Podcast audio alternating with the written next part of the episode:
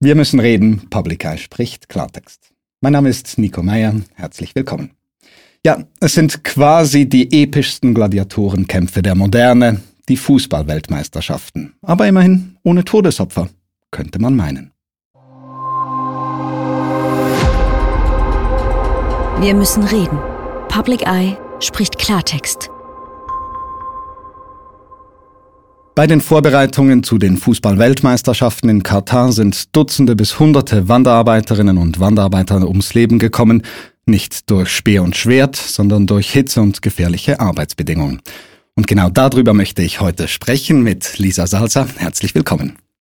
Guten Tag.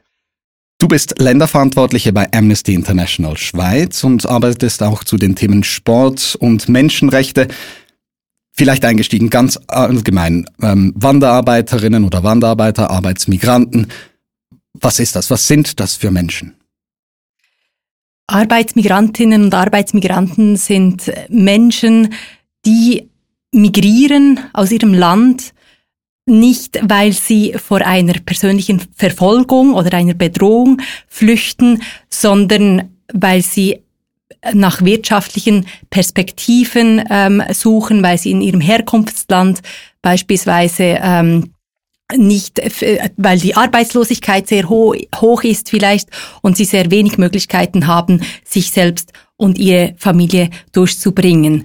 Jetzt im Fall von Katar, woher kommen diese Menschen und wie sah oder sieht der Arbeitsalltag dieser Menschen denn in Katar aus? Die Menschen, die in Katar arbeiten, das sind übrigens ist in Katar sind 90 Prozent der Arbeitskraft sind effektiv Arbeitsmigrantinnen und Arbeitsmigranten, also wirklich ein sehr hoher Prozentsatz. In, in absoluten Zahlen sind das zwei Millionen Menschen, von denen wir sprechen. Das sind Menschen, die häufig aus Südasien, Südostasien, aber auch aus gewissen Teilen Afrikas nach Katar migrieren und eben effektiv häufig aus sehr prekären Verhältnissen stammen und mit großen Träumen und Hoffnungen nach Katar reisen, die leider häufig schon vor der Ausreise oder spätestens bei der Ankunft zerschlagen werden. Du sagst zerschlagen, wie sehen denn diese Arbeitsrealitäten aus oder auf was treffen diese Leute denn, wenn sie denn in Katar gekommen sind? In der Regel ist es so, dass sie gleich bei Ankunft ihren, ihren Pass abgeben müssen an den Arbeitgeber. Sie sollten diesen dann wieder zurückkriegen, nachdem die ganzen Ein Einreiseformalitäten erledigt sind. In der Praxis ist es aber häufig so, dass der Arbeitgeber den Pass zurückbehält als Druckmittel und dort beginnt dann eigentlich dieser Teufelskreis aus Abhängigkeit und Ausbeutung. Es ist in Katar auch so, das ist sehr wichtig zu wissen, für die Arbeitsmigranten ist es verboten, sich gewerkschaftlich zu organisieren. Und das bedeutet, dass es sehr schwierig ist, in dieser Abhängigkeit ähm, und, und mit, dieser, mit diesem Gewerkschaftsverbot dann auch gemeinsam für ihre Rechte einzustehen. Ich stelle mir nur schon vor, meine eigene Erfahrung beim Reisen, das, was ich nicht aus meiner Hand geben möchte, ist mein Pass. Also den möchte ich ja bei mir haben. Wenn jetzt ein Arbeitsmigrant oder eine Arbeitsmigrantin findet, ich habe genug, ich gehe nach Hause das wird schwierig.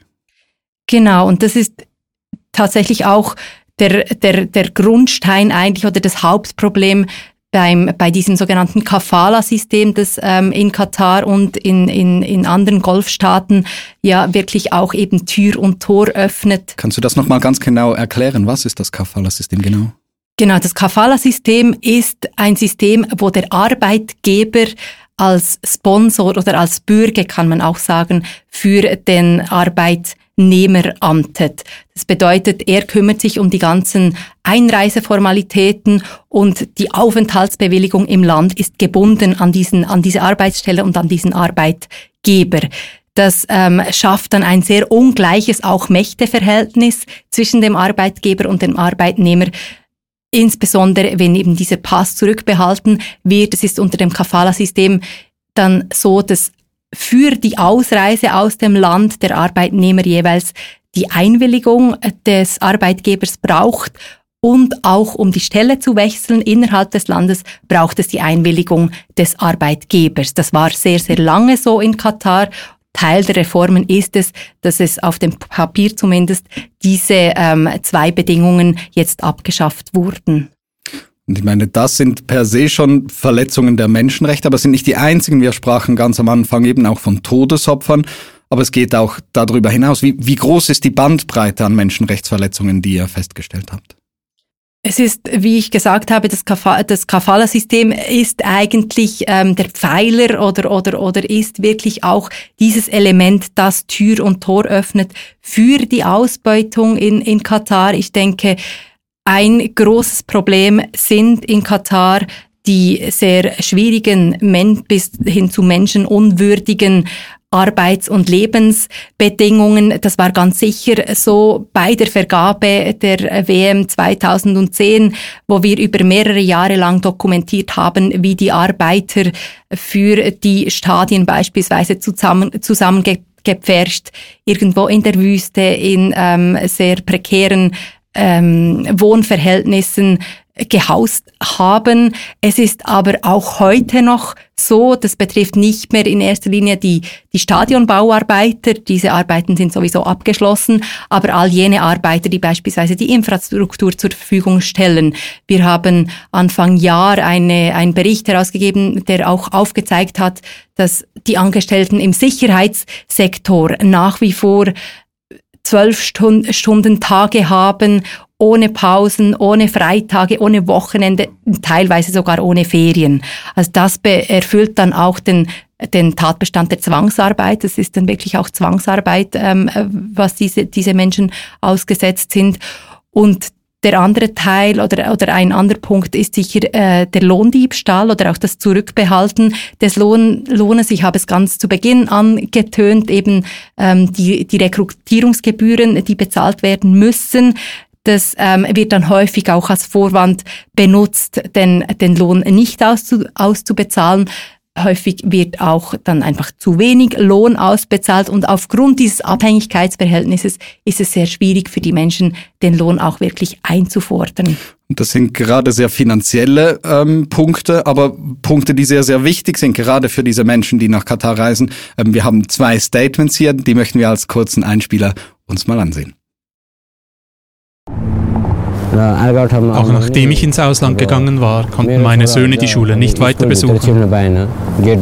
Eines Tages wurden sie sogar vor dem Schultor festgehalten, weil ich ihr Schulgeld nicht bezahlen konnte. Ich arbeitete ununterbrochen von 4 Uhr morgens bis 23 Uhr abends. Als wir um eine Pause baten, um zu essen, sagte der Chef, seid ihr hier zum Essen oder zum Arbeiten? Er hat zwei Statements. Einerseits die finanziellen Nöte mit die Kinder nicht in die Schule schicken können. Andererseits die gigantische Arbeitsbelastung. Es muss ein unglaublicher Druck sein, auch wenn das ein konstant umgibt. Man ist ja nicht alleine mit dieser Problematik. Das sind hunderte Menschen, die unter diesen Bedingungen so arbeiten müssen. Das ist effektiv so. Ich habe zu Beginn gesagt, es betrifft äh, ungefähr zwei Millionen Menschen. Grundsätzlich, wir sagen jetzt nicht, dass zwei Millionen Menschen wirklich auch ausgebeutet wurden. Wir sprechen im Zusammenhang mit den Vorbereitungsarbeiten für die Fußball-WM von Hunderttausenden von Menschen, die mutmaßlich äh, ausgebeutet wurden. Und ich denke, dieses, dieses Zitat auch ähm, des, des Arbeitsmigranten, der sagt, dass er eben seine Kinder nicht mehr zur Schule schicken kann, das ist genau das, was ich auch äh, einstiegs gemeint habe mit den, mit den zerbrochenen Träumen. Die Menschen, die gehen nach Katar in der Hoffnung, zurückzukehren und ihre, ihrer Familie ein würdigeres Leben bieten zu können. Und in der Regel passiert genau das Umgekehrte. Ein Punkt, den wir noch nicht angesprochen haben, im schlimmsten Fall kehren die Leute gar nicht mehr zurück. Es ist tatsächlich, kommt immer wieder äh, zu Arbeitsunfällen, zu Todesfällen, die nicht erklärbar sind. Und das ist ein weiteres großes äh, Problem natürlich. Aber das heißt, wenn jetzt beispielsweise in der Schweiz es zu einem Arbeitsunfall kommt, einem tödlichen, das wird rigoros untersucht, ist das denn wahrscheinlich nicht der Fall in Katar, oder? Das ist genau der Vorwurf, den wir äh, Katar und ein Stück weit sicherlich auch der FIFA machen, dass sie all die Todesfälle, zu denen es gekommen ist in den letzten Jahren, nicht untersuchen. Die große Mehrheit von ihnen wird als natürliche Todesursache oder Herzstillstand verbucht. Nun wissen wir aber von Expertinnen und Experten, dass die sehr große Hitze in Katar ein großes Risiko ist und mögliche Ursache für einen Herzstillstand. Das sind alles Dinge, die der Staat äh, auch verpflichtet wäre zu untersuchen und dann saubere Statistiken auch zu machen, um aufzuzeigen, wie viele Menschen ähm, sind aufgrund der Hitze zu Tode gekommen und welche Maßnahmen sollten eingeleitet werden, um diese Todesfälle in Zukunft verhindern zu können. Das ist sicher Katar gefragt, aber es ist ja auch die Fußball-Weltmeisterschaft. Also da spielt auch die FIFA eine großartige Rolle in diesem ganzen äh, Machtgefüge. Wie reagiert man denn seitens FIFA? Das ist vielleicht ein guter Moment auch, um aufzuzeigen, äh, wo die Verantwortlichkeiten für die bis jetzt genannten auch Menschenrechtsverletzungen liegen. Es ist ja so, dass ähm, gemäß internationalen Standards, namentlich den UNO-Leitlinien für Unternehmen und Menschenrechte, so ist es eigentlich die Regierung, der Staat, die primäre Verantwortungen hat, Menschenrechte auf seinem Staatsgebiet zu respektieren, und zu schützen. Nun ist es aber so, wenn ein Unternehmen und die FIFA als Verein mit kommerziellen Aktivitäten fällt hier in die Kategorie Unternehmen, ganz klar, das äh, wurde mittlerweile anerkannt, ähm, die hat eine Verpflichtung, die Menschenrechte zu, zu respektieren, aber auch zu schützen im Rahmen ihrer Aktivitäten. Und wir können hier ganz klar sagen, FIFA hat, die FIFA hat bei der Vergabe die menschenrechtliche Relevanz absolut ignoriert. Sie hätte wissen sollen, dass dieses Kafala-System, das ich zu Beginn auch ähm, erläutert habe, zu massiver Ausbeutung führen würde. Die FIFA wusste auch, dass sehr, sehr viele Arbeitsmigrantinnen unter diesen Bedingungen die Stadien und die weitere Infrastruktur bauen würde. Nichtsdestotrotz hat sie keinerlei Maßnahmen von Katar verlangt, um diesen Risiken vorzubeugen. Aber man könnte doch jetzt auch sagen, aus Sicht der FIFA, ja, man hatte vielleicht auch die Hoffnung zu sagen, durch so ein internationales Engagement, durch den Blickwinkel der Öffentlichkeit, der breiten Öffentlichkeit einer ganzen Welt, wird Katar dazu genötigt, hier endlich vorwärts zu machen, diese, diese, diese Grundrechte den Menschen auch zuzustimmen. Ist, ist das denn nicht verständlich, dass man auch gesagt hat, okay, wir versuchen das und warum ist das denn so nicht passiert? Ich denke, ganz wichtig ist auch zu sagen, dass die FIFA bei der Vergabe für sie waren Menschenrechte schlicht kein Thema. Das, das ist auch offensichtlich, wenn wir den Beurteilungsbericht der FIFA der Bewerbung von Katar lesen. Da steht nicht einmal das Wort Menschenrechte, da steht nicht einmal das Wort Arbeiterrechte drin und es wird beispielsweise eben diese große Hitze, die ich auch schon erwähnt habe, die wird als Problematik erwähnt für die Fußballspieler, für die Funktionäre, für die sogenannte FIFA-Familie, aber mit keinem Wort werden die Arbeitsmigranten, die unter dieser Hitze nicht nur während 90 Minuten, sondern über Jahre darunter leiden würden, erwähnt. Und das zeigt wirklich auch, dass die FIFA zu Beginn die Menschenrechtslage schlicht ignoriert hat. Noch 2015 hat Sepp Blatter gesagt, die Situation der Arbeitsmigranten, das sei Sache der Unternehmen und nicht ihre Zuständigkeit. Und sehr bald darauf mussten sie aber dann und das geschah auch nicht freiwillig oder automatisch, sondern aufgrund von großem, auch internationalem Druck. Sie hatten auch eine Klage am Hals. Ähm, musste die FIFA dann anerkennen, dass sie eben eine menschenrechtliche Verantwortung in Katar haben und auch in Zukunft. Und ich meine, durch das ist Schaden entstanden, eben es sind Menschen gestorben, es wurden Arbeitsrechte verletzt. Ähm, aber man, es gibt ja jetzt auch die Idee, dass man sagt, für die Familien, für diese Arbeitsmigrantinnen und Migranten, die geschädigt wurden, für die müsste die FIFA eigentlich gerade stehen, Entschädigungen zahlen. Da habt ihr bei Amnesty International ähm, eine Befragung gemacht und die zeigt, fast drei Viertel der Bevölkerung in insgesamt 15 Ländern steht eigentlich ein für solche Entschädigungen. In der Schweiz sind es gar über 80 Prozent. Was soll da konkret gezahlt werden und an wen? Genau, wie ich gesagt habe, die FIFA, die hat eine Verantwortung die Menschenrechte zu schützen im Rahmen ihrer Aktivitäten. Dieser Verantwortung ist sie nicht wahrgekommen, zumindest nicht in den ersten Jahren ähm, der Vorbereitungsarbeiten für die WM. Sie, ähm, die, ihre, ihre Unterlassung hat sehr viel menschliches Leid verursacht und diese verschiedenen Menschenrechtsverletzungen, die ich erwähnt habe, also einerseits eben die ausbeuterischen Arbeitsbedingungen, der Lohndiebstahl, die illegalen Rekrutierungsgebühren bis eben hin zum Unfall und Todesfällen, da hat die FIFA gemeinsam mit Katar eine Verantwortung, ähm, diesen nicht nur künftig vorzubeugen, sondern das Leid, das sie schon verursacht hat, zu entschädigen. Wir fordern nun von der FIFA und von Katar einen solchen Entschädigungsfonds einzurichten in der Höhe von mindestens 440 Millionen US-Dollar. Weshalb diese Zahl? Das ist die Höhe der Preisgelder, die ausgeschüttet werden während der WM an die verschiedenen Teams. Äh, wir wissen, dass die FIFA das aus der Portokasse quasi bezahlen kann. Wie hoch die Entschädigungen dann wirklich ausfallen und wer dort auch betroffen ist, das ähm, müssen die FIFA und Katar ähm, quasi auch bestimmen. Von uns, aus unserer Sicht her ist, sind, betrifft das ganz klar nicht nur die Stadionbauarbeiter, äh, sondern auch all jene, die die Infrastruktur äh, ähm, die, die bei den Bauten für die Infrastruktur beteiligt waren weil es ist ganz klar, ähm, Katar musste auch einen neuen Flughafen, neue Straßen, neue Hotels bauen und es brauchte ganz viel Arbeitskraft, um eben diese WM aus dem Boden zu stampfen. Und hier, glaube ich, möchte ich noch einmal auf den Punkt dieser Lebensbedingungen, nicht nur der Arbeitsbedingungen eingehen und auch auf die Situation und die Reaktionen von Katar. Auch hier haben wir noch mal einen kurzen Einspieler vorbereitet. Each time I get my salary, I'm thankful to heavens because I never know, not just when, but whether I will be paid again. In 2014, Amnesty highlighted a range of labour abuses in Qatar.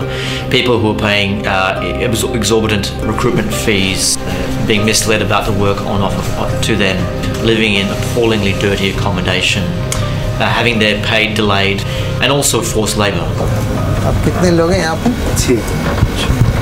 So there are six people living in this really small room, um, and this is where they cook their food, yeah. and this is where they sleep. Or they have common toilets at the back, and he's just saying that it's in pretty bad shape. This workers' uh, welfare issue has come about long before we were awarded the hosting rights before answering to international media and before answering uh, to international organizations, we owe it to ourselves to hold ourselves accountable for what kind of country we'd like to live in. Ja, es wären ja eigentlich ziemlich klare Worte von Mohammed bin Hamad gewesen. Ähm, man schulde sich das selbst. Diese ähm, Arbeitsbedingungen der Arbeitsmigranten sei nicht erst ein Thema seit der Vergabe der WM. Was lösen diese Worte in dir aus, wenn man bedenkt, wie die Situation heute ist? Ich frage mich vor allem, was diese Worte auslösen bei all den Menschen, die betroffen sind von, von Ausbeutungen, von schlechten Arbeitsbedingungen. Wie gesagt, wir sprechen von Hunderttausenden von Menschen. Das ist wirklich zynisch, denke ich, auch zu sagen, dass Katar da schon sehr lange auch äh, sich bemüht hat, deren Bedingungen zu verbessern. Katar hat tatsächlich erst Reformen eingeleitet, als auch eine Klage gegen sie eingereicht wurde und Katar war dann auch verpflichtet, beispielsweise Inspektionen auf den Baustellen durchzuführen etc. Und ähm, das ist wirklich die Reformen, die fanden letztendlich nur aufgrund von großem internationalen Druck statt ich habe so Schweizerdeutsch gesagt, ähm, auch das Gefühl von Pflasterli-Politik. Man hat so das Gefühl, es passiert etwas, es wird etwas aufgedeckt, man schaut genau hin, es gibt einen Aufschrei und dann hat sich Katar bewegt. Ist das ein Eindruck, den du teilst? Ich denke absolut, das können wir von Katar wie auch von der FIFA sagen. Es ist äh, in, der in der Tat so, dass es einerseits immer auch Recherchen braucht, Dokumentationen von den Missständen vor Ort, dann äh, braucht es einen öffentlichen Aufschrei, eine Mobilisierung von Personen und in diesem Fall hat es sogar etliche Klagen gebraucht, um wirklich die Verantwortlichen dazu zu bringen, ihre Verantwortung auch zumindest ein Stück weit bis jetzt wahrzunehmen. Wenn man jetzt etwas über die Fußball-Weltmeisterschaft hinaussieht, also wir hatten die Olympischen Spiele in China, die menschenrechtlich problematisch waren. Wir haben jetzt vor kurzem erst gehört, dass Winterspiele in Saudi-Arabien stattfinden sollen. Müssen wir uns global darauf einstellen, dass halt solche große Sportanlässe vermehrt in Ländern ausgetragen werden, in denen die Menschenrechte vielleicht nicht denselben Stellenwert haben, wie es ähm, bei uns in der Schweiz der Fall ist? Für uns ist ganz klar, dass es inakzeptabel ist, solch große Turniere unter menschenrechtsverachtenden Bedingungen auszuführen. Es ist, ich denke, Katar, ich hoffe, dass das wirklich auch ein Turning Point war. Äh, ich merke auch mit Katar ist der Aufschrei der Öffentlichkeit, der Fußballfans bis hin zu den nationalen Fußballverbänden größer als bisher. Und ich denke, dass hier die FIFA wirklich auch zum Umdenken gebracht worden ist. Die FIFA hat für zukünftige Events auch Menschenrechtskriterien erlassen. Die wurden zum ersten Mal, sind die zum Tragen gekommen für die Vergabe der Fußball-WM 2026. Der Lackmustest wird sein, zumindest der erste Lackmustest wird sein, äh, wie diese Menschenrechtskriterien dann effektiv auch umgesetzt werden, jetzt bei der nächsten Fußball-WM und dann auch bei der Vergabe der Fußball-WM 2030, wo wir wissen, dass Länder wie Saudi-Arabien und China beispielsweise in den Startlöchern stehen. Du hast die Proteste angesprochen und die gehen ja wirklich tief. Die gehen teilweise bis zu Fans, die sagen, nein, da reise ich nicht hin. Sie gehen aber auch zu Teams. Ich habe das dänische Team im Hinterkopf, das ein Trikot hat, bei dem das Logo des Herstellers und das eigene Verbandslogo in derselben Farbe gedruckt wird wie das Trikot selbst, um zu sagen, wir möchten hier eigentlich nicht in Erscheinung treten, aber halt dennoch Fußball spielen. Also dieser Aufschrei, der geht wirklich auch bis in, bis in die wirklich sehr, sehr, sehr fußballbegeisterten Kreise hinein, oder? Genau, und das ist auch begrüßenswert. Es ist natürlich bedauerlich, dass es die Todesfälle, die Ausbeutung, die Zwangsarbeit gebraucht hat, um diesen Aufschrei zu bewirken. Aber zumindest sind die Leute, habe ich den Eindruck, zum ersten Mal wirklich sensibilisiert für dieses Thema. Es ist ja nicht das erste Mal, dass ein Fußballturnier unter menschenrechtsunwürdigen Bedingungen stattfindet. Und es ist sehr begrüßenswert, dass einerseits verschiedene Fußballteams wirklich auch sagen, hier machen wir nicht mit. Wir wollen, dass, dass äh, die FIFA in Zukunft hier genauer hinschaut. Ähm, dann auch die Fußballfans, die wirklich sagen, wir wollen hier auch etwas, etwas bewirken, wir wollen, dass sich etwas ändert, es kann nicht sein, wir tragen das nicht mehr mit. Das zeigt unsere Umfrage, die du vorhin auch angesprochen hast, ja auch sehr gut. Es sind, äh, wie du gesagt hast, über 80 Prozent in der Schweiz, die diesen Aufruf nach einem Entschädigungsfonds mittragen und der, die Anzahl der Menschen, die das mittragen, ist sogar noch höher bei jenen Menschen, die sagen, dass sie die Fußball-WM schauen werden. Also wir sehen hier, die Fußballfans sind sensibilisiert, teilweise sind die Fußballteams sensibilisiert und wer jetzt noch sensibilisiert werden muss, sind natürlich die politischen Verantwortungsträger, darunter nicht zuletzt auch die Schweizer Regierung beispielsweise als Sitzstaat von Sportvereinen wie der FIFA und dem IOC. Und dennoch zum Schluss, Gibt es denn einen Weg, wie ein Fußballfan jetzt diese Fußballweltmeisterschaft dennoch schauen kann, mit einem halbwegs guten Gewissen? Ich denke, ganz wichtig ist, dass die Fußballfans diese WM nicht nur schauen, sondern wirklich eben auch hinschauen. Es, es ist egal, ob dann die Fans auch die WM boykottieren oder nicht. Ganz, ganz wichtig ist eben, dass sie sich informieren über die ganzen äh, Bedingungen, unter welchen diese Fußball-WM zustande kommt und dass sie selbst auch aktiv werden. Es gibt für alle eine Möglichkeit, sich dafür einzusetzen, erstens, dass die Menschen in Katar entschädigt werden und zweitens, dass in Zukunft solche Fußballturniere mit Menschenrechtsverstößen nicht mehr möglich sind. Ein ganz direkter Weg beispielsweise ist, die Petition äh, von Amnesty an die FIFA und an Katar zu unterzeichnen, wo wir von ihnen eben fordern, dass sie diesen Entschädigungsfonds einrichten. Herzlichen Dank, Lisa Salzer, für dieses spannende Gespräch. Sehr gerne.